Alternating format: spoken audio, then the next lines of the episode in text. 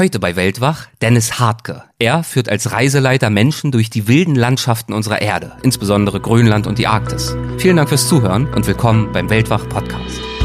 Legendäre Grenzgänger und leidenschaftliche Weltenwanderer nehmen uns mit auf ihre Streifzüge und bieten Einblicke in ferne Orte und faszinierende Kulturen. Mit offenen Augen ins Abenteuer. Das ist der Weltwach-Podcast mit Erik Lorenz.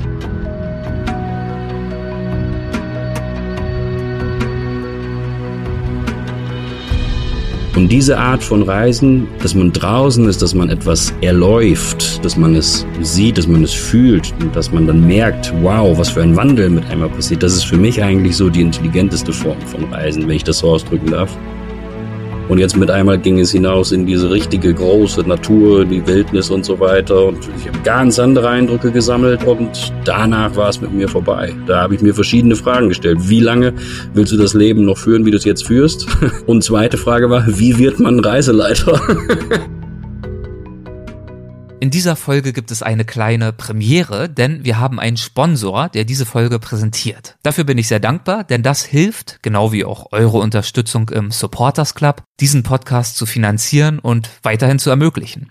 Es handelt sich dabei um Flightride. www.flightride.de, also wie Flugrecht, nur eben auf Englisch. Ja, und das ist ein Fluggastrechtportal, das Passagieren bei Flugverspätungen oder auch Annullierungen hilft, Entschädigungsansprüche bequem und einfach durchzusetzen gegenüber der Airline. Als sich Flightride kürzlich bei mir wegen einer möglichen Zusammenarbeit gemeldet hat, ja, da habe ich ganz ehrlich gesagt direkt ganz egoistisch an einige meiner eigenen Flugmartyrien gedacht. Da habe ich mittlerweile leider eine ganze Sammlung von.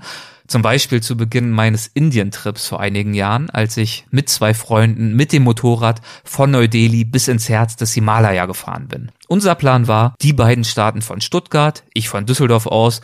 Wir fliegen dann jeweils nach Neu-Delhi, treffen uns am Flughafen in Neu-Delhi und ich würde einfach ein paar Stunden früher dort landen und einfach in einem Café dort warten. Die Planung des ganzen Trips, also auch die Unterbringung der ersten Nacht bei Freunden, das hatte alles einer der beiden anderen übernommen, weil der ein echter Indien-Experte war. Naja gut, also die Wirklichkeit sah dann etwas anders aus. Schon in Düsseldorf wurde mir erklärt, mein Flug sei leider überbucht und ich müsse bis morgen warten. Ich habe dann relativ eindringlich erklärt, dass das keinesfalls eine Option sei, da wir eben alles ganz genau durchgeplant hatten, vor allem in den ersten Tagen und ja, eine ganze Kette von Verschiebungen und Desastern entstehen würde. Schließlich bin ich dann doch irgendwie in den Flieger gelangt und irgendwann auch in Neu-Delhi angekommen, allerdings leider ohne mein Gepäck. Das ist natürlich der Moment, vor dem wir uns wohl alle fürchten, ich zumindest immer wieder, während ich am Gepäckband warte, dass da einfach nichts kommt. So war es schon des Öfteren, zum Beispiel auch in Schweden bei unserer Sarek-Wanderung. Ja, und so war es dann auch in Neu-Delhi, wobei es leider in diesem Fall nicht nur mir so ging, sondern auch 30 oder 40 anderen Passagieren. Da muss also beim Stopover irgendwas richtig schief gegangen sein. Ja, und dann ging's richtig los. 30 Inder und ich redeten in einer konfusen und teilweise auch hysterischen Menschentraube auf irgendwelche Flughafenmitarbeiter ein, die mit Formularen wedelten, die wir dann irgendwie ausfüllen sollten. Die sind dann auch immer mal wieder für längere Zeit verschwunden gefunden, aber im Endeffekt wussten sie nicht wirklich, wie das jetzt alles weiterlaufen würde. Und meine Stimmung, die war auf dem Tiefpunkt. Denn wir hatten geplant, an diesem Tag, an diesem Nachmittag direkt die Motorräder zu holen und am nächsten Morgen dann früh aufzubrechen. Ja, aber ohne Gepäck war der Plan wohl hinfällig. So vergingen Stunden. Mir war klar, dass meine zwei Freunde mittlerweile gelandet sein mussten und nun ihrerseits im Café auf mich warteten. Also habe ich dann mein Smartphone gezückt, um ihnen zu schreiben, dass ich noch etwas brauchen würde. Ja, und da ploppte eine Nachricht von einem der beiden auf und die informierte mich, dass die beiden ihrerseits in Stuttgart hängen geblieben waren, also direkt am Startpunkt, weil ihr Flugzeug technische Probleme hatte und der ganze Flug ausgefallen war. Und seit diesem Zeitpunkt saßen sie, das war jetzt schon ein Tag her, im Flughafenhotel fest, lungerten da irgendwo rum und waren also noch nicht mal losgeflogen.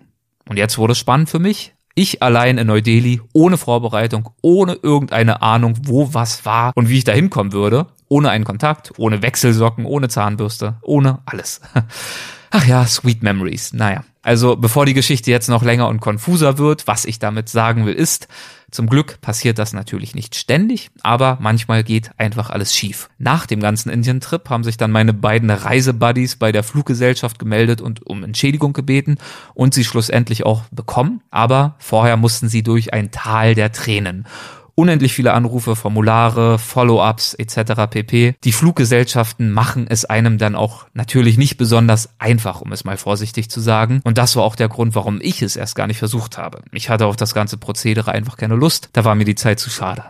Ja, und da kommt jetzt auch endlich der Sponsor dieser Folge ins Spiel, den ich damals leider noch nicht kannte. Flightride, wie gesagt, ein Fluggastrechtportal, das Passagieren bei Flugverspätungen, Annullierungen etc. hilft, Entschädigungsansprüche gegenüber der Airline durchzusetzen. Bei Flightride ist es so einfach, eine Entschädigung einzufordern, wie einen Flug zu buchen, denn Flightride nimmt den kompletten Prozess und den aufwendigen Papierkram einfach ab. Das ist dann komplett kostenlos, Kosten fallen nur an bei Erfolg, also in Form einer Provision, nur wenn die Durchsetzung der Entschädigungsansprüche dann eben auch erfolgreich war. Und das ist sie wohl in den meisten Fällen. Und in Bezug auf diese Provision erhalten Weltwachhörer einen Nachlass von 15 Euro. Dazu müsst ihr einfach einen Promocode eingeben, wenn ihr eure Kontaktdaten dort eintragt und euch dann angezeigt wird, welche Summe euch zusteht und wie hoch die Provision ist.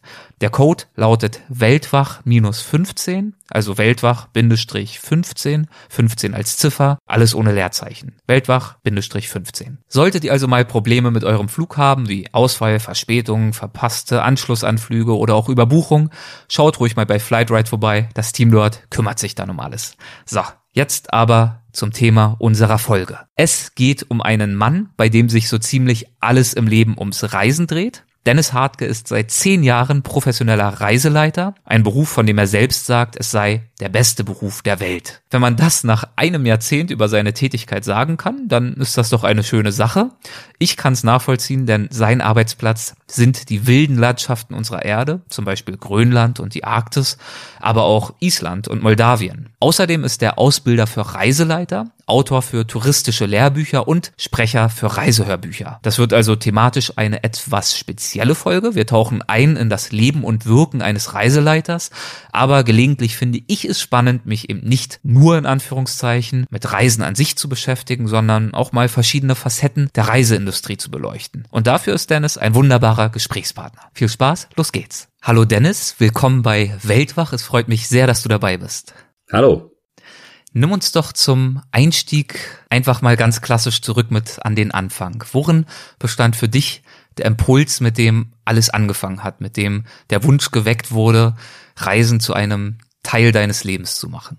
Also von Beginn an der Geschichte auch meiner Familie ist es so, dass niemand reist oder verreist ist und höchstwahrscheinlich auch niemand jemals verreisen wird, weil wir aus unserer Familie her aus einem sehr klassischen Bereich kommen und auch aus einem landwirtschaftlichen Bereich teilweise und so weiter. Und äh, für mich hat das eine ganze Zeit wirklich erst gedauert, bis ich diesen Impuls bekommen habe. Ich kann mich gar nicht mehr so wirklich erinnern, wie alt ich gewesen bin. Ich weiß nur, dass ein Freund von mir nach der Schule, nach der Schulzeit, da einmal eine, eine Tour gemacht hat, in diesem Rahmen von Work and Travel und hat mir irgendwann auf dem Weg dorthin zu diesem Work and Travel, hat er mir eine Postkarte geschrieben aus Bali. Und die lag mal in meinem Postkasten dann. Und ich habe die, die, diese Postkarte gesehen und habe drauf geschaut und ich, ich steckte zu der Zeit in der Ausbildung, jetzt weiß ich es ungefähr wieder. Mhm. Und ähm, hab dann gesehen, was das für ein genialer Sandstrand ist und was für ein tolles Meer und diese die Bilder, die da halt drauf sind. Und habe dann äh, mich selber gefragt, warum ist der da und ich nicht? so das, das war das erste Mal, als ich mich wirklich gefragt habe oder selber gedacht habe, du solltest mal eine Reise unternehmen. Also es war wirklich, glaube ich, war 17 oder so. Also wirklich Reisen gehörte seit Kindheit oder so nie irgendwie zu meinem Leben. Und du hast auch keinen Urlaub mit deinen Eltern verbracht. Wie habt ihr denn die Ferien verbracht? Ja, wir haben schon irgendwo Ferien gehabt, wir haben Urlaub gemacht, ähm, aber meine Eltern sind immer so, so ganz klassisch. Sie haben ein äh, Haus, was sie sich immer mieten an der Nordsee und ab und zu mal nach Holland und dann jedes Jahr irgendwann nach Holland. Aber man hat äh, nie wirklich was anderes gesehen als das. Und äh, deswegen war das Spektrum, das war unheimlich klein und deswegen war ich so überrascht davon. Und na klar, als ich diese Postkarte gesehen habe, habe ich dann auch gedacht, ich, ich suche mir jetzt auch ein Ziel, wo ich hin möchte. Und mein großes Ziel war damals Hawaii, weil ich gesagt habe, ich möchte auch mal so einen äh, Sandstrand sehen und so und das Meer sehen und nicht immer nur die Nordsee. und daher kam der erste Impuls tatsächlich, dass ich Reisen unternehmen wollte. Und dein Freund, der war wahrscheinlich auf dem Weg nach äh, Australien, wenn er dort in Bali Zwischenstation gemacht hat? Oder wo war das Work and Travel? Da Das war in äh, auf Neuseeland. Neuseeland, okay. Mhm. Genau. Hat er dich dann auch noch weiter informiert und äh, abgedatet mit den aktuellen Entwicklungen dort vor Ort? Ja, es kamen dann ähm, keine Postkarten mehr oder so. Es hat er dann per E-Mail gemacht und hat äh, mir dann Bilder geschickt, so live as a Surfer und, und sowas, wo er dann Bilder von sich und am Strand und so weiter und jetzt nicht nur auf Bali, sondern auch in, auf Neuseeland und so mir die Sachen geschickt hat und hat mich dann da immer weiter mit quasi angeteased. So, ja, dass hat das, das noch verstärkt. Ja, absolut. Dass es irgendwann ähm, so eine Art, ja, wie soll man sagen, Zwang oder, oder Drang danach ist, dass ich das jetzt auch machen muss. So eine Reise zu unternehmen. Was waren dann deine ersten Schritte, das für dich zu konkretisieren? Na gut, ich habe äh, geschaut, wie kann ich, wie kann ich verreisen, äh, wo kann ich hin, was könnte ich machen, gibt es jemanden, der mit mir mitkommt oder alleine? ich muss auch ganz ehrlich dazu sagen, zu dem Zeitpunkt hatte ich natürlich gar kein Geld. ich steckte in der Ausbildung, also, also wie soll ich verreisen? So Hawaii war Und, jetzt nicht unbedingt in greifbarer Nähe für dich. Absolut nein. Und ich habe mir so eine extra so eine so eine Sammelflasche damals angelegt gehabt, wo ich Hawaii draufgeschrieben habe und dann habe ich da mal die Centstücke alle mal reingesteckt, dass das halt irgendwann in der Hoffnung eines Tages mal so wird, dass ich verreisen kann. Ähm, ich glaube, dass da mein äh, ein Kumpel von mir auch mit ähm, reinkommt in dieses Spiel, wo er auch gesagt hatte, er hat Interesse daran, mal was anderes zu sehen, wollen wir nicht mal was zusammen machen. Und so fing das so langsam an, dass da wirklich eine Planung mal äh, stattfand. Also die erste Reise, die ich jemals unternommen hatte, dann, was für mich eine Reise war, tatsächlich, das war ein Tagesausflug nach London, okay. England. Das ja. war meine erste Reise eigentlich. Also 45 Minuten Flug von Münster Osnabrück, da wo ich herkomme, die Ecke, nach London rüber, einen Tag dort gewesen und abends zurückgeflogen. Das war meine erste große Reise tatsächlich. Und hat dich trotzdem schon ein Stück weit weiter angefixt? ja, ja, natürlich. Wenn, wenn man das einmal gemacht hat, das ist ja das äh, Wundersame an Reisen, dann äh, möchte man immer wieder. Das ist auch so einer der Grundsätze, wie ich heute immer noch ähm, lebe oder das Menschen sage. Das ist halt wirklich, ähm, nach diesem Prinzip läuft. Das ist eine, eine höhere Macht, man kann das nicht erklären. Wann und wie hast du denn dann das erste Mal Island und vor allem auch Grönland für dich entdeckt? Insbesondere Grönland gehört ja, soweit ich weiß, zu deinen Lieblingsländern. Das erste Mal entdeckt war nach einer, nach, nach London kamen eine ganze Zeit lang unterschiedliche Reisen. Also wir sind dann nicht nur geflogen, wir sind auch mit dem Zug mal gefahren, wir sind nach Paris und nach Prag und so ein bisschen Europa, was halt so erreichbar war, was, was ging, was wir uns auch leisten konnten irgendwo und sind da so ein bisschen rumgetingelt. Und äh, eines schönen Tages stand ich mal in Hannover am Bahnhof und habe äh, aus Langeweile in dem Zeitschriftenladen dort ein bisschen rumgestöbert, weil ich auf den Zug warten musste. Und dann guckt man natürlich bei Reiseführern, wo geht's als nächstes hin? Und dann fiel mir das Buch von über Island in die Hände. Und äh, ich habe dann da ein bisschen rumgeblättert und für mich beschlossen, okay, da möchte ich hin.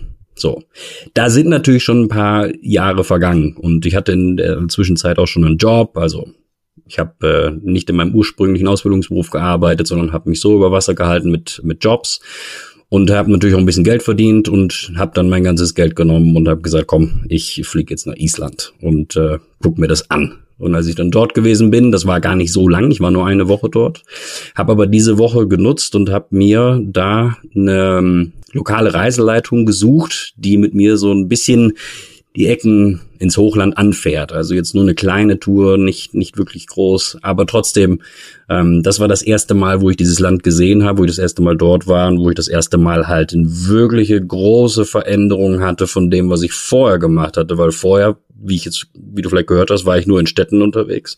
Und jetzt mit einmal ging es hinaus in diese richtige große Natur, in die Wildnis und so weiter. Und ich habe ganz andere Eindrücke gesammelt, wie die Zeit davor und danach war es mit mir vorbei. Da habe ich mir verschiedene Fragen gestellt. Wie lange willst du das Leben noch führen, wie du es jetzt führst? Und zweite Frage war, wie wird man Reiseleiter? die Idee weil, ist also damals schon entstanden. Exakt, weil die da, weil das für mich so genial war, dass dieser Mensch mit anderen Menschen unterwegs ist in der Natur, in der Wildnis und die hat uns das alles gezeigt und die hatte so eine Freude daran und das zu machen. Und ich habe gesagt, wow, was ist das für ein genialer Beruf? Ich will das auch machen. Und ich wusste noch nicht mal, wie der Beruf heißt und äh, bin dann zurückgeflogen nach Deutschland und habe das erstmal gegoogelt, wie heißt dieser Beruf? Und dann mhm. Reiseleitung kam dann dabei raus, ja. Das heißt also, was dich dort so sehr angesprochen hat, war zum einen diese berufliche Erfahrung, die du dort gemacht hast, was du dort beobachtet hast in ihr, aber vor allem eben auch die Natur. Das hat dich völlig überwältigt. Was bedeutet ja. es dir denn heute in der Natur unterwegs zu sein? Mittlerweile hast du ja viele, viele Jahre Erfahrung an Naturreisen. Ich glaube, ähm, um das gerade noch abzurunden, darf ich noch mal gerade einen Schritt zurückgehen, ähm, um das abzurunden. Als ich in äh, Island äh, wieder am Flughafen war nach dieser Reise, saß ich am Flughafen und habe gewartet, dass ich also zurück nach Deutschland fliegen kann. Und Neben mir an einem Tisch in einem Café saß eine Frau aus Dänemark, die gerade eine Karte studiert hatte. Und die Karte war nicht für Island, sondern die war für Grönland. Und dann habe ich diese Frau irgendwann angesprochen, was das für eine Karte ist, was sie da hat, weil die so faszinierend altertümlich aussah. Und dann hat sie mir gesagt, dass das äh, die Grönlandkarte ist und dass sie mit ihrem Vater dort war und dort eine Tour durchs Inlandeis gemacht hat. Und das war die erste Berührung mit Grönland damals. Das wollte ich noch gerne hinzufügen. ja, wie hast ja. du es dann herbeigeführt nach Grönland? Wie lange hat es gedauert, bis du es dorthin geschafft hast? Das hat noch vier Jahre gedauert. Mhm. Alle Reisen, die, die ich bislang gemacht habe in meinem Leben, haben damals mit irgendeiner Idee angefangen oder mit irgendetwas, wo ich es mal gesehen habe, gleichzeitig mit dem Doppelgedanken, da wirst du nie hinkommen. und dann eines Tages war es immer so weit. Also sehr, sehr verblüffend. Und nach Grönland bist du ja wirklich immer wieder zurückgekehrt. Was hat dich denn an Grönland so sehr angesprochen? Genau das, was du äh, vorhin gefragt hattest, was diese Verbindung mit Natur heute auch immer noch ist.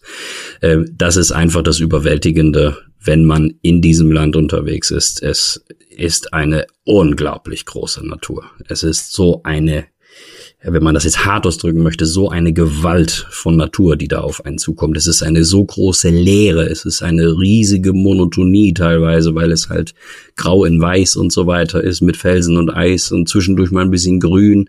Aber es ist einfach eine ganz andere Hausnummer, wie Island auch ist. Natürlich ist auch eine andere Landschaftsform. Ähm, aber ist einfach so überwältigend gewesen, weil du dann einfach diesen Schritt gehabt hast, jetzt bin ich komplett raus. Also Island war noch ein bisschen Zivilisation, hast du noch ein bisschen Infrastruktur gehabt und Grönland überhaupt nicht mehr. Jetzt bist du wirklich in der Wildnis so. Und da kam seit diesem Tag, als ich dort den ersten Fuß an Land gesetzt habe, da war ich überwältigt. Und als ich wieder abgereist bin nach meiner ersten zweiwöchigen Tour, hat damals ein Basecamp-Mitarbeiter zu mir gesagt, jeder, der hier war, der wird nach Hause gehen und wenn du zu Hause bist, wirst du Grönland vermissen. Und der hat verdammt nochmal recht gehabt mit dem, was der gesagt hat. Also nach der ersten Reise, als ich wieder zu Hause war, es spielte sich nur in meinem Kopf ab. Ähm, das ist halt dann wirklich dieser, dieses Verlangen gewesen, da wieder hinzugehen. Und deswegen immer wieder und immer wieder und immer wieder. Wie hat sich denn deine Vorstellung vom Reisen dann in den nächsten Jahren verändert? Vielleicht auch die Vorstellung vom für dich subjektiv empfunden erfolgreichem in Anführungszeichen oder gutem Reisen? Ähm, also die, die Reiseform hat sich definitiv verändert, weil wenn man jetzt Wildnis gegen Stadt tauschen kann, dann willst du nur noch Wildnis.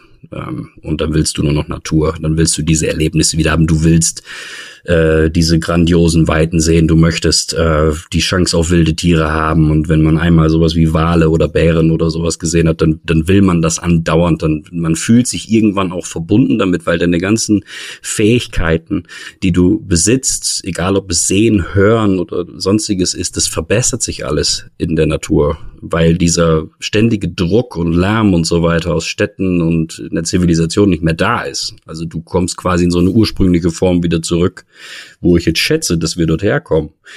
Und dementsprechend hat sich das Reiseverhalten komplett verändert. Also anstatt, dass man jetzt in, den, in die Stadt geht und sich schöne Klamotten kauft, war ich nur noch in Outdoor-Läden und habe geschaut, wie ich meine Ausrüstung verbessern kann, dass ich halt noch mehr solche Touren machen kann. Und ähm, anstatt, dass ich mich mit irgendwas beschäftige, was vielleicht so 0815 Alltag ist, habe ich mich nur noch mit Reisen beschäftigt. Und die Bücher, die ich im Schrank stehen hatte, die wurden alle ausgetauscht gegen Expeditionsberichte und dergleichen. Also es ging wirklich nur noch Schritt für Schritt, hat sich das dahin entwickelt, dass es nur nur noch darum geht. Und diese Art von Reisen, dass man draußen ist, dass man etwas erläuft, auch aus beruflichen Wegen muss ich natürlich manchmal in einem Bus sitzen, das ist schon klar, aber dass man etwas erläuft, dass man es sieht, dass man es fühlt und dass man dann merkt, wow, was für ein Wandel mit einmal passiert. Das ist für mich eigentlich so die intelligenteste Form von Reisen, wenn ich das so ausdrücken darf, die es überhaupt gibt. Und du hast damals eben auch relativ frühzeitig schon herausgefunden, Google sei Dank, was es mit der Reiseleitung auf sich hat. Wie ist es denn dann dazu gekommen, dass du selbst Reiseleiter geworden bist? Du hast ja schon angedeutet, dass das professionelle Reisen nicht unbedingt sofort bei dir auf der Agenda stand. Genau, denn äh, zunächst mal musste ich mein Leben da umkrempeln. Ich hatte, wie gesagt, einen Job. Ich war in einem Callcenter damals und äh, habe Daten verarbeitet. Das war einfach nur, dass man Geld verdient hat und so das Leben halt leben konnte. Und als ich wieder zu Hause war, habe ich das dann sofort gegoogelt. Also wie heißt dieser Beruf?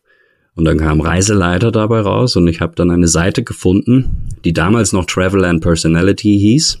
Heute heißt die Firma Travel to Life und habe dort dann gesehen, dass Reiseleiter Ausbildungen angeboten werden. Also so Ausbildungsseminare, die eine Woche im Schnitt gehen, wo man das Essentielle an Wissen für den Beruf vermittelt bekommt. Und ich sag dir ganz ehrlich, das war eine Entscheidung von jetzt auf gleich. Ich habe nicht weiter drüber nachgedacht. Ich, hab, ich war so mitgenommen von dieser Reise, dass ich gesagt habe, ich will das auch. Und, und wenn man diesen, diesen Gedanken hat, dieses Gefühl, dass man das machen will, dann macht man das. Und ohne Rücksicht auf Verlust, ich habe angerufen, habe mich angemeldet und zwei Monate später war ich da und, und habe die äh, das Ausbildungsseminar mitgemacht. Und da hat alles angefangen.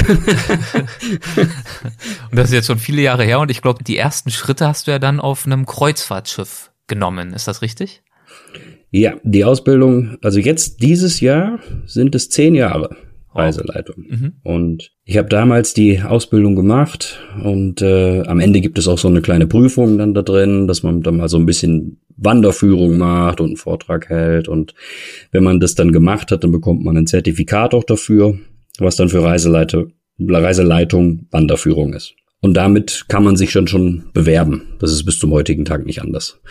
Und ich habe mich damals beworben und habe so eine Liste mir rausgesucht mit rund 60 Veranstaltern. Und mein, mein Prinzip war es erstmal, einfach reinzukommen in das Ganze. Äh, jetzt nicht unbedingt Wert darauf gelegt, zu sagen, ich möchte jetzt die härtesten Touren leiten, weil dafür habe ich einfach gemerkt, habe ich noch zu wenig Erfahrung gehabt. Und habe einfach gesagt, ich möchte erstmal so in diesen Beruf reinkommen und habe mich dann beworben und da hat sich dann eine Firma aus Los Angeles gemeldet, die dann ein Vorstellungsgespräch in den Niederlanden führen wollte. Und ich bin dann dorthin und das war meine Chance. Und nach dieser Bewerbung, das war die erste Bewerbung, die ich geschrieben hatte, kam das Vorstellungsgespräch. Und beim Vorstellungsgespräch war schon klar, da wurde gesagt, sieh gut aus, Herr Hartke. Wunderbar. Und, äh, ein paar Wochen später kam dann die Zusage von diesem Unternehmen. Damals als, ja, man, man nannte es früher Program Manager, würde heute so eine Art Scout, Reiseleitung an Bord sein, was so eine Mischung ist aus Landausflüge und Entertainment an Bord. Und das war der erste Job, den ich damals bekommen hatte. Das hatte aber zur, das war aber erforderlich dann für mich, dass ich Deutschland verlassen musste und musste dann damals nach Frankreich umziehen, um dann dort in Frankreich erstmal anzufangen auf Flusskreuzfahrtschiffen. Das war der, der Beginn quasi der Karriere, ja. Was hast du in dieser Zeit gelernt für den Job, wovon du vielleicht heute noch zehrst? Das Schöne ist, dass ich gelernt habe, immer 100 Prozent zu geben. Weil ich sag dir ganz ehrlich, die Arbeit auf einem Schiff, egal ob Flusskreuzfahrt oder, oder Oceanliner oder was auch immer, das ist knallhart. Und das kannst du vergleichen mit irgendeiner extremen Outdoor-Tour. Nur, dass du das Woche für Woche und Woche für Woche, Sonntag ist Ende und Sonntag ist Beginn, acht Monate am Stück durchziehst ähm, ohne einen Tag frei zu haben, so nach dem wahrsten Sinne des Wortes. Und ähm, es gibt so wenig Verschnaufpausen und so eine ein strenges Regime, wonach man gearbeitet hat, mit so einer Genauigkeit, mit so einer Pünktlichkeit.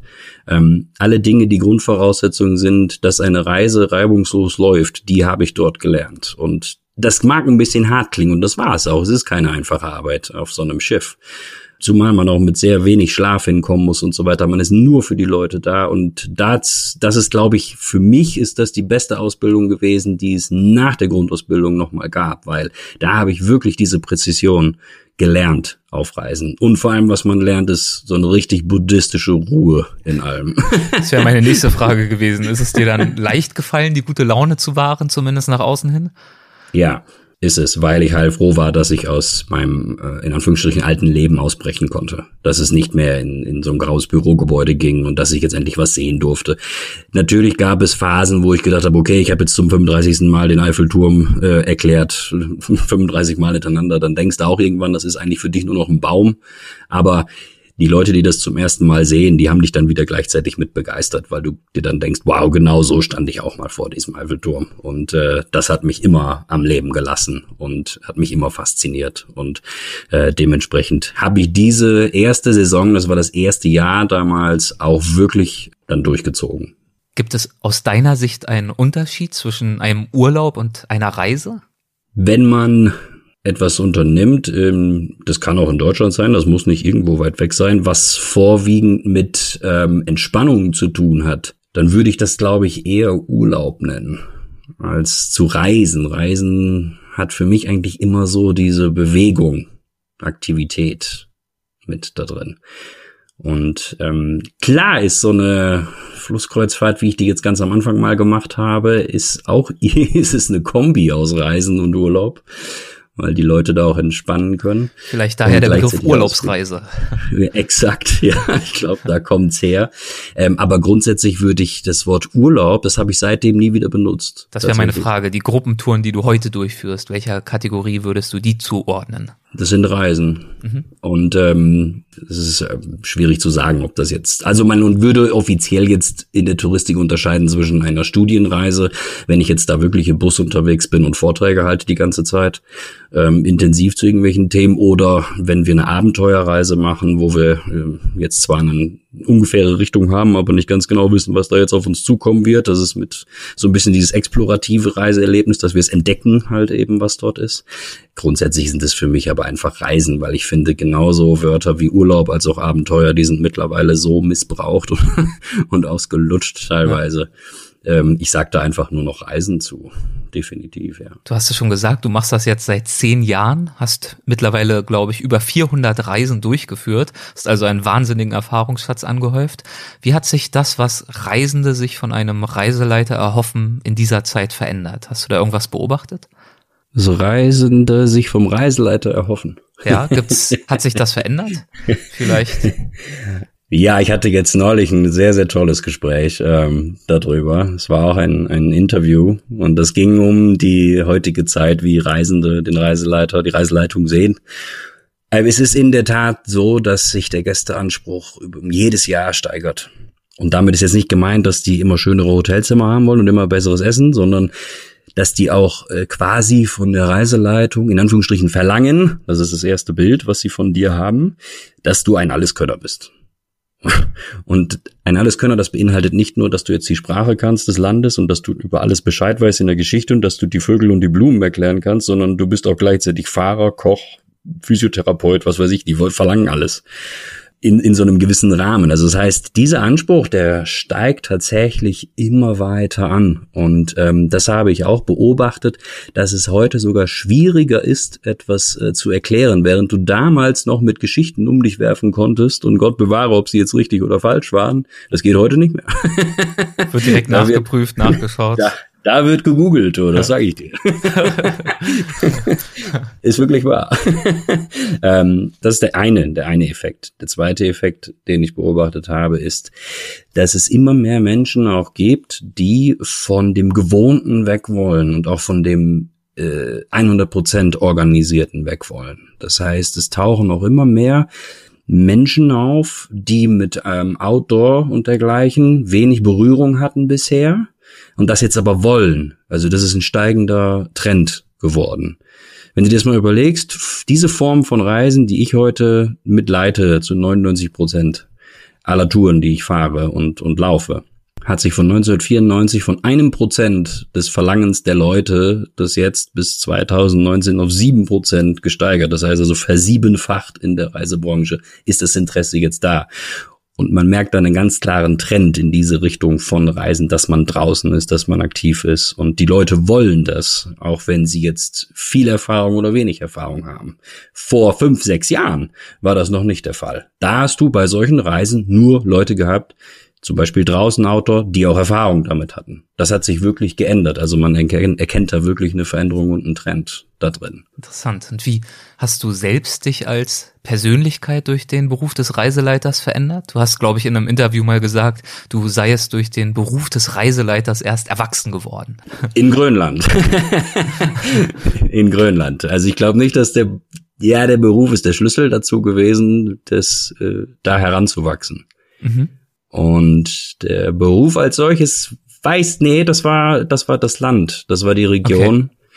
die mich äh, verformt hat, ähm, weil du einen ganz anderen Prozess durchmachst. Und äh, du hast eine, eine ganz, wenn du da wiederkommst, ich meine, du, klar habe ich da Furchen gehabt, also ich sah 20 Jahre älter aus, weil ich monatelang da draußen im Eis gewesen bin.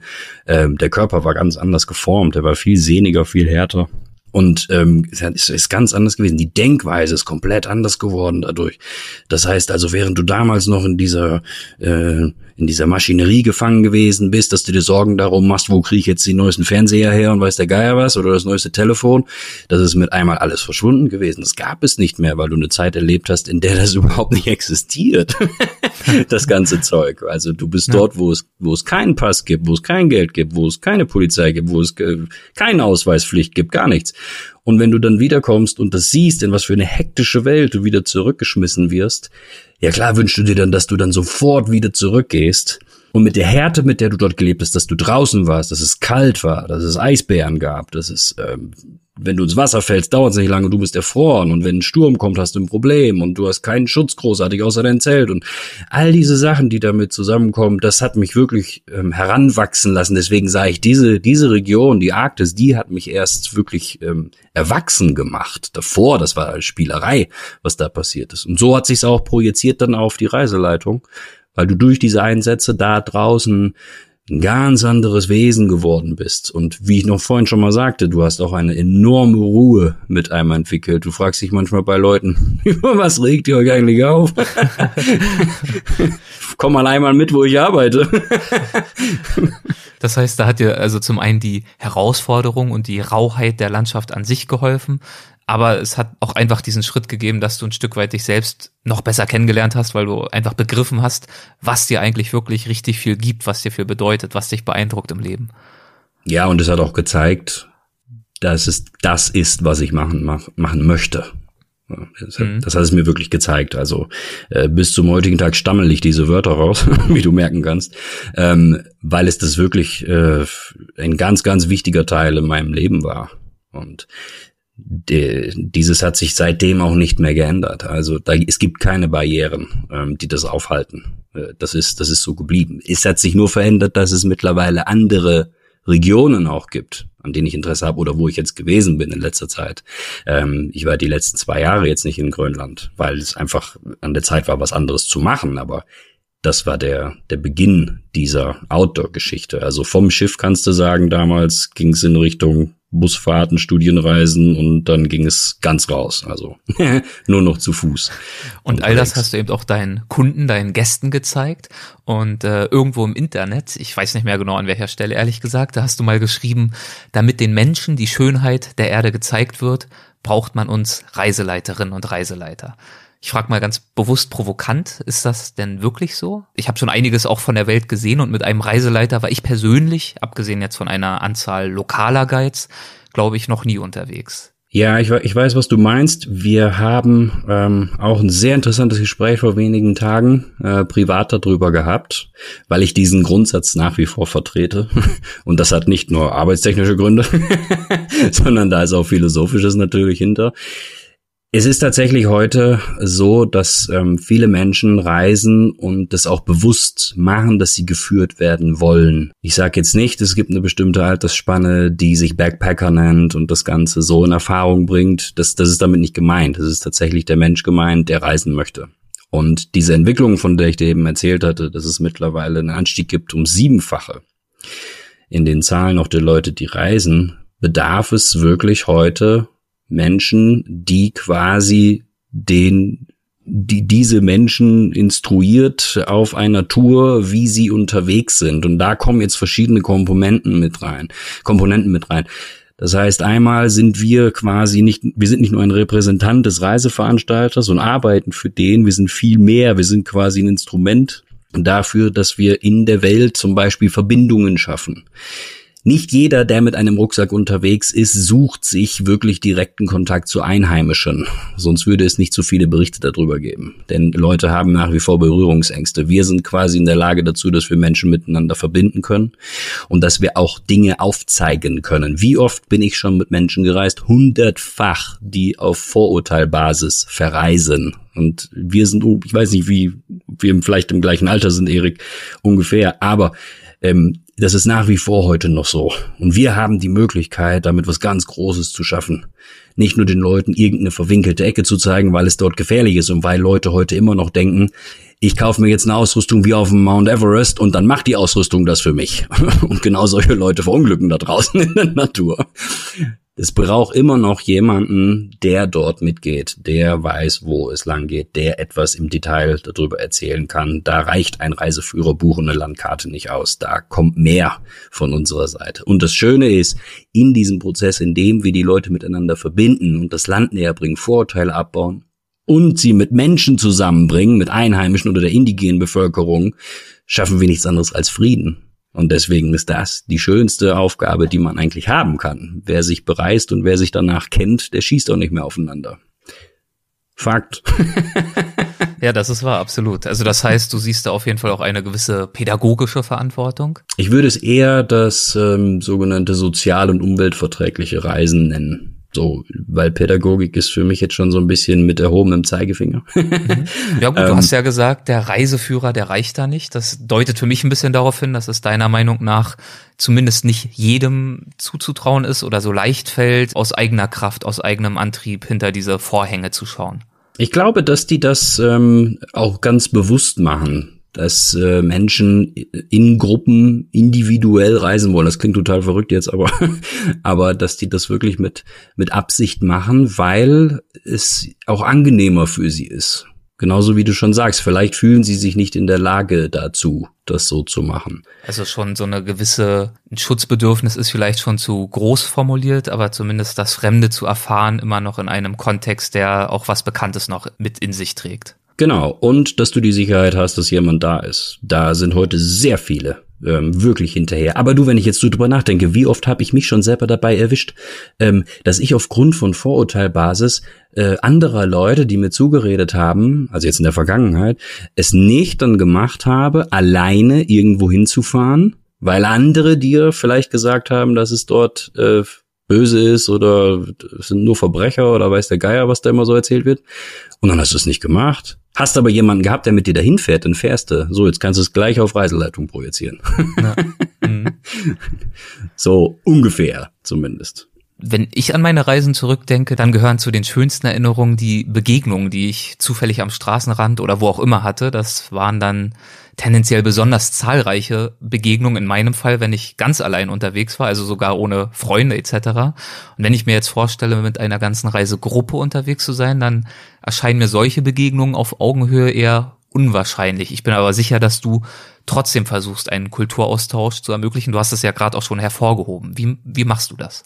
Wir haben äh, natürlich auch die Aufgabe, dass das stattfindet. Und es ist auch sehr häufig von dem Veranstalter aus sowieso eine Vorgabe, wenn nicht sogar schon organisiert, das machen heute auch sehr viele Veranstalter, dass wir sowieso Begegnungen mit den Menschen haben werden. Du hast recht, die spontanen Begegnungen sind immer noch die schönsten. Also ich erinnere mich an Kontakte, die wir geknüpft haben, nicht nur in Grönland, sondern ganz besonders, was jetzt gerade hochkommt in Erinnerung, ist äh, Kamtschatka fernes Russland, wo wir in Dörfern das Highlight waren. und dass unsere Gruppe dort gewesen, ich musste nicht mal was tun, damit die sich irgendwie da begegnen können, diese Leute. Wir waren sowieso das Highlight für die Leute da, weil wow, Fremde, wie schön, dass ihr da seid. Und äh, wir sind so oder so in, in Kontakt mit denen gekommen. Und auch wenn du kein Wort verstanden hast, was die Leute gesagt haben, das war genial. Daran äh, wird sich jeder, der in dieser Reisegruppe war, zurückerinnern, weil wir so herzlich begrüßt worden sind und man hat uns, äh, am Ende konnten wir jemanden arrangieren, der es ein bisschen übersetzt dann für uns, dass die sich einfach nur gefreut haben, dass man da gewesen ist. Das sind äh, bleibende Erinnerungen. Die haben dir Geschenke gegeben und wollten Fotos mit dir machen und weiß der Geier was. Und ähm, das ergibt sich genauso spontan, wie es auch manchmal geplant ist. Oder dass du weißt, ich komme sowieso in dieses Dorf zurück und ich kenne da jetzt jemanden. Also das haben wir in Grönland auch schon gemacht, dass wir jemanden kannten in einem Dorf, der sprach Englisch, äh, einer von den Inuit, und mit dem haben wir ausgemacht, komm, wir treffen uns nächste Reise bei dir zum Kaffeekuchen. Und dann sind wir mit der Gruppe dahin gegangen. So arrangiert gibt es das natürlich auch. Aber für die Leute ist das spektakulär. Egal wie rum. Hauptsache, die kriegen Kontakt mit den Leuten dort. Das macht ja auch eine Reise im Detail dann quasi aus. Du hast gerade schon diese kleine Anekdote aus äh, Kamtschatka erwähnt. Und das ist eine äh, fiese Frage jetzt, weil zehn Jahre liegen hinter dir. Aber gab es noch andere besonders denkwürdige Ereignisse auf deinen Touren, die dir jetzt direkt in den Sinn kommen? Erinnerungen, von denen du besonders gern oder häufig erzählst? Oh Gott, ja. ich kann mir vorstellen, das ist, also entweder dir fällt gar nichts ein oder du sagst, ja klar, meine Top 3, die haue ich jeden Abend raus, wenn ich irgendwelche Freunde treffe, das sind die folgenden.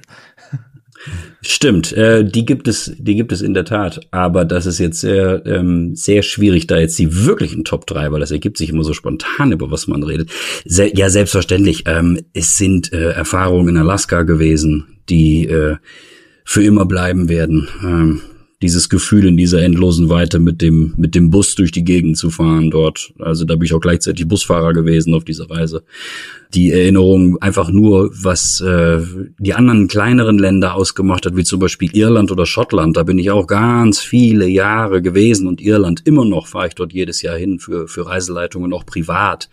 Was sich dort entwickelt hat, da hast du mal Kontakt mit Einheimischen und was Freundschaft angeht und, und das ist schon zweite Familie quasi. Und natürlich kommen private Reisen dann auch immer mit hinzu. Alles, was so Richtung ähm, Südosteuropa gegangen ist oder Osteuropa gegangen ist. Äh, wunderbare Reisen mit dem Zug, die wir gemacht haben, auch privat. All diese Dinge, die kommen da sofort äh, fort wieder ähm, zum Vorschein. Ich glaube, jede Reise, die man unternimmt, da ist immer was mit bei was du für immer behalten wirst. Und das Verrückte ist, dass es noch nie eine negative Reise gegeben hat. Ist das so? Also noch nichts, was komplett schief gegangen ist? Nee. Super. Also, ich fass mal grad Holz an.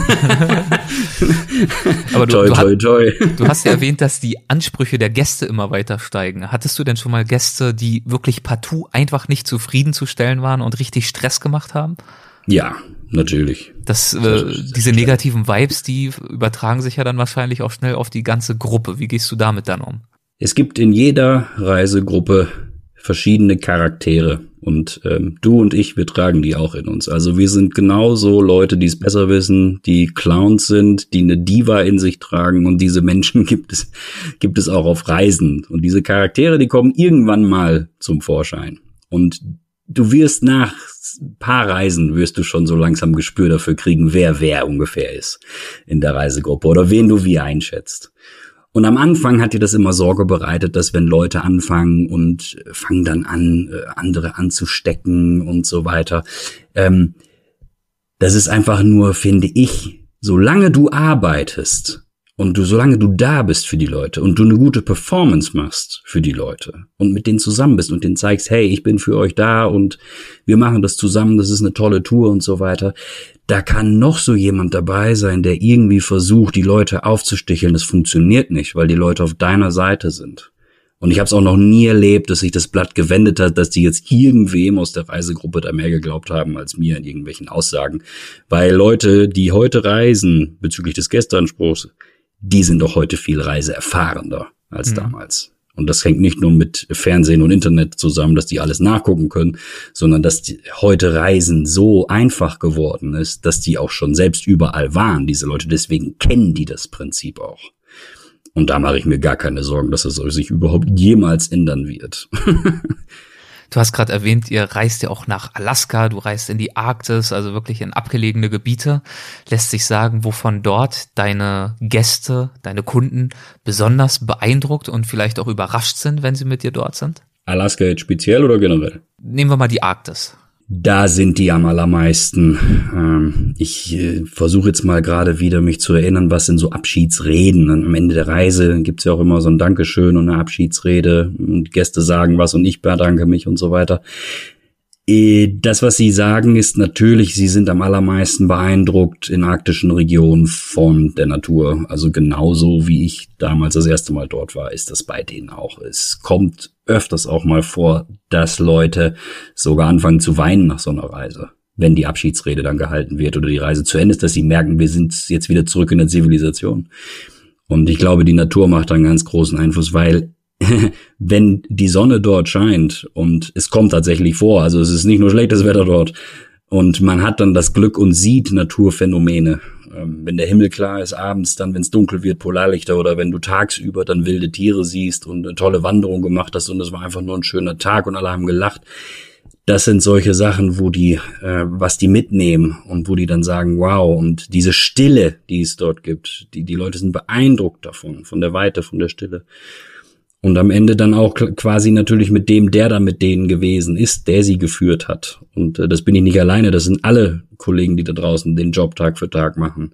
Und wenn die den Job gut machen, dann haben die genauso ihren Anteil davon, weil die Leute begeistert davon sind und die auch vertrauen. Und es gibt nichts Schöneres, als wenn dir fremde Leute quasi die Verantwortung übergeben und Vertrauen entgegenbringen für deren Leben dann irgendwo auch, weil du sehr, sehr weit weg bist von irgendeiner Zivilisation.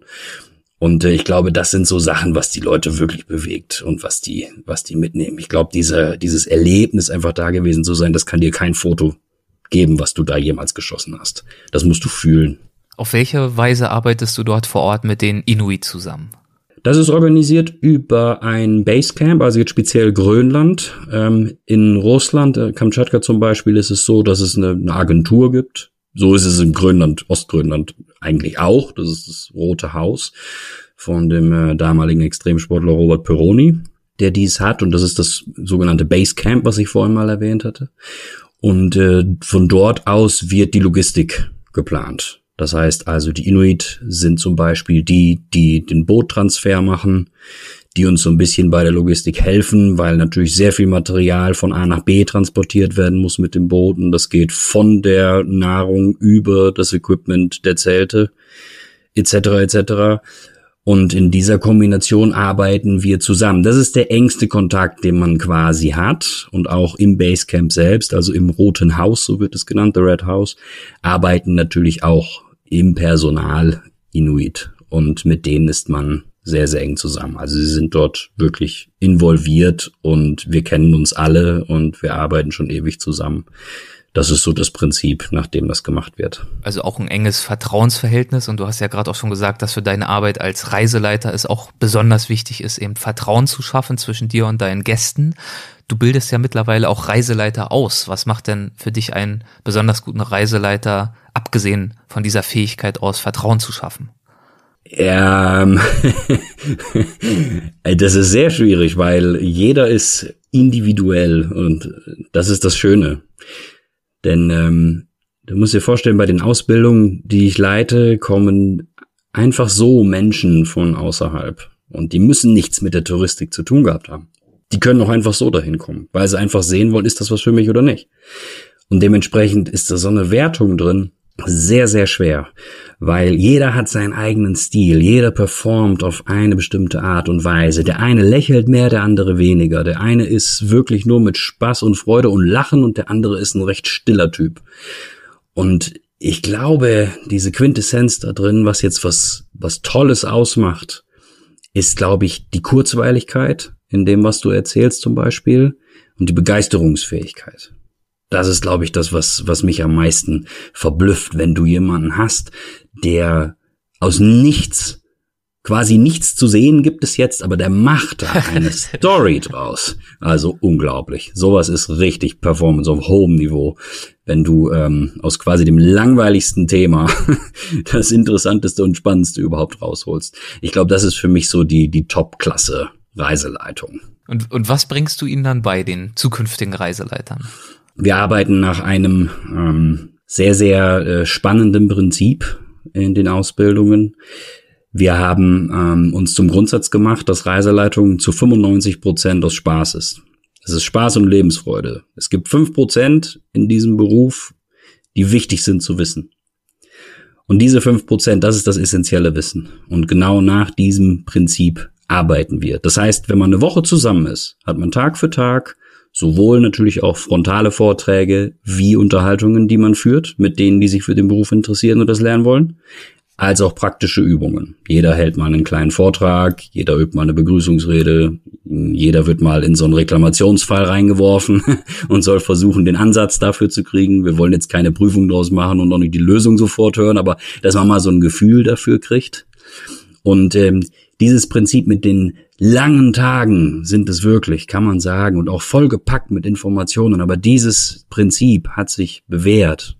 Anstatt dir zwei Wochen lang irgendwas Schönes zu erzählen und in Realität kommt es nie dran. Weißt wie ich meine?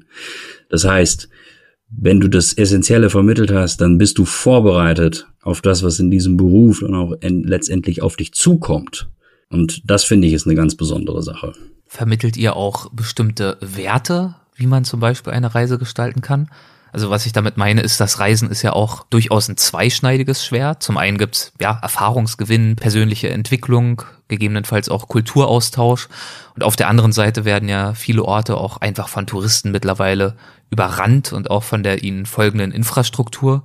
Der Tourismus ist ja nicht zuletzt auch ein Klimakiller und gerade bei geführten Gruppenreisen kommt der wahrhaftige Kulturaustausch oftmals auch zu kurz.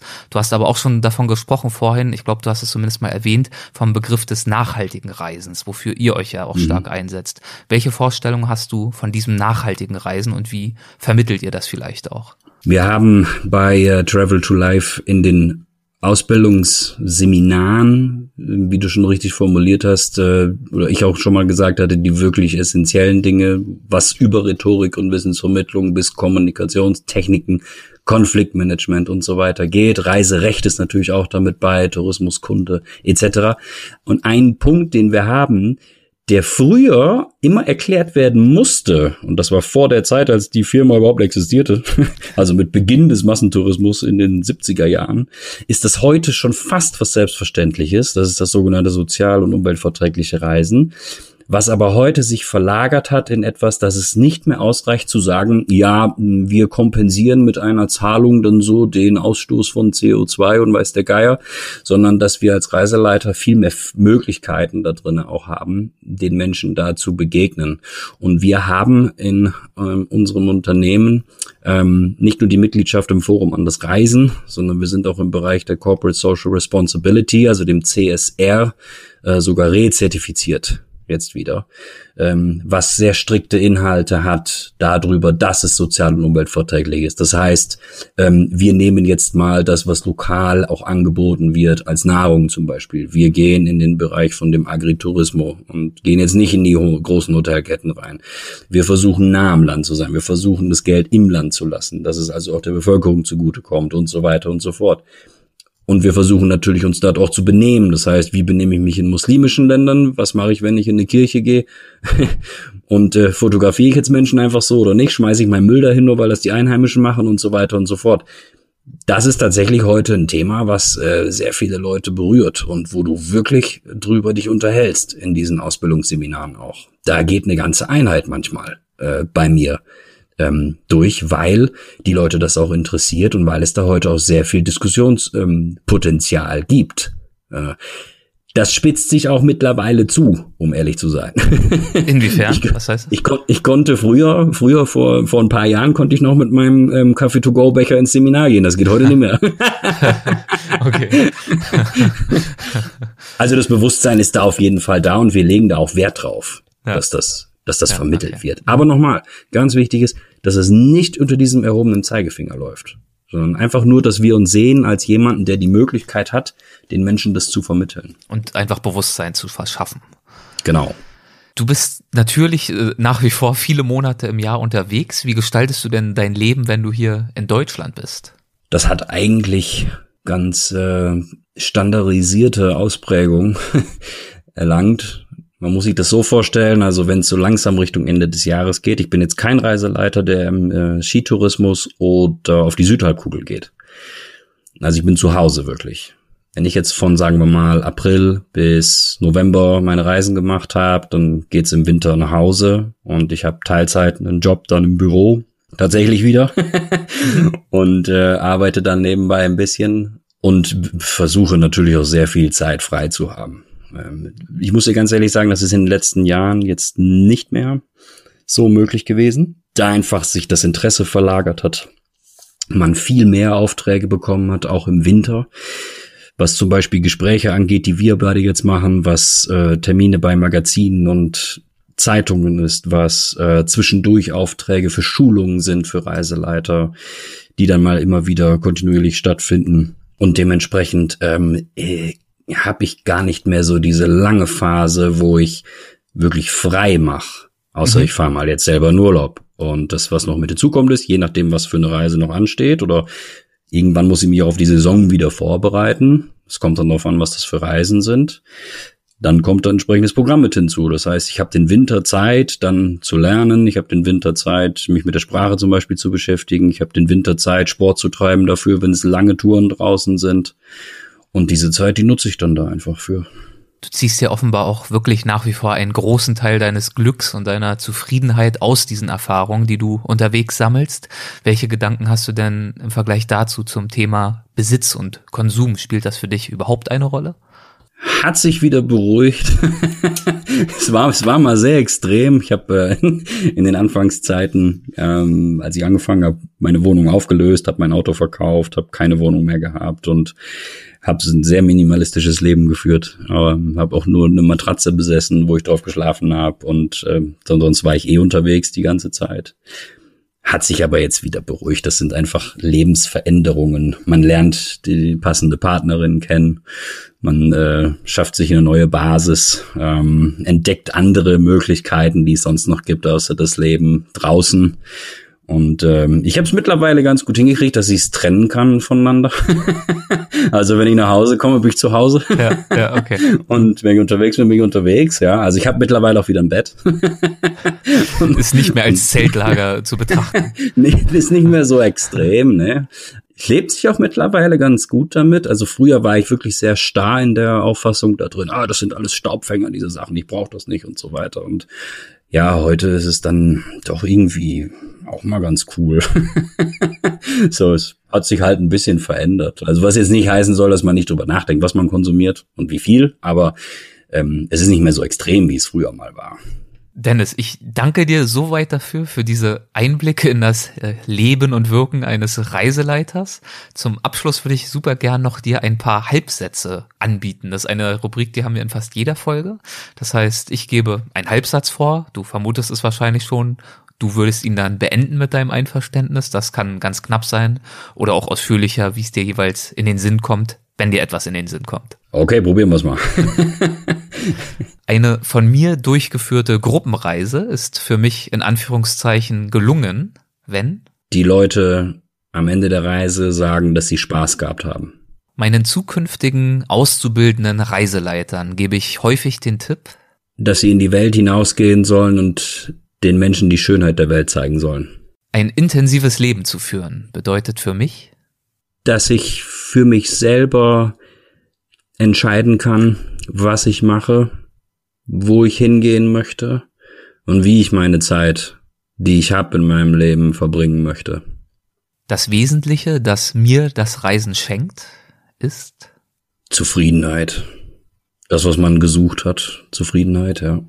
Eine häufige falsche Vorstellung über uns Reiseleiter ist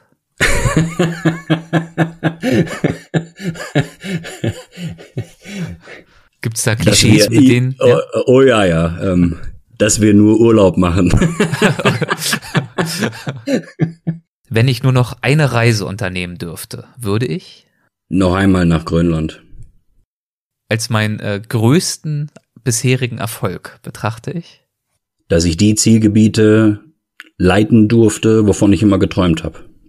Apropos geträumt habe, das ist eigentlich eine schöne Schlussfrage, wie ich finde. Ich hoffe, du hast auch eine schöne Antwort. Hast du es denn mittlerweile nach Hawaii geschafft? Nein. Oh. Das hätte jetzt so schön den Bogen geschlossen. Warum denn nicht? Hat sich das Interesse einfach verlagert oder hat es einfach noch nicht geklappt? Es hat bislang noch nicht geklappt. Ne? Weder privat noch arbeitstechnisch war es jemals möglich oder ich hatte Zeit oder es gab kein Angebot, dort zu arbeiten. Okay, Und, das ähm, heißt also, dass es durchaus weiterhin noch Ziele gibt, auch Reiseziele, die dir noch vorschweben. Ja, absolut. Die Liste ist lang, ja. Oh ja. Fantastisch. Dann wünsche ich dir dabei viel Erfolg, dass du die Liste weiter abhakst, erfolgreich abhakst. Dankeschön. Und ähm, ich danke dir für das Gespräch, für die Zeit, die du dir genommen hast. Danke auch dir. Danke, dass es geklappt hat. Danke. Mach's gut, tschüss. Ciao. Das war Dennis Hartke. Nächstes Mal geht es dann mit Lena Wendt und Uli Stirnert nach Afrika. Wenn du unsere Arbeit an Weltwach unterstützen möchtest, dann kannst du das zum Beispiel mit einer Mitgliedschaft im Supporters Club tun. Informationen dazu gibt's auf unserer Website weltwach.de unter Unterstütze uns. Herzlichen Dank all denjenigen unter euch, die bereits dabei sind. Ihr helft uns wirklich ungemein dabei, dass wir zumindest einen Teil unserer Aufwände decken können und auch in Zukunft möglichst viele spannende und kurzweilige Gespräche führen können. Beste Grüße, bis bald und tschüss.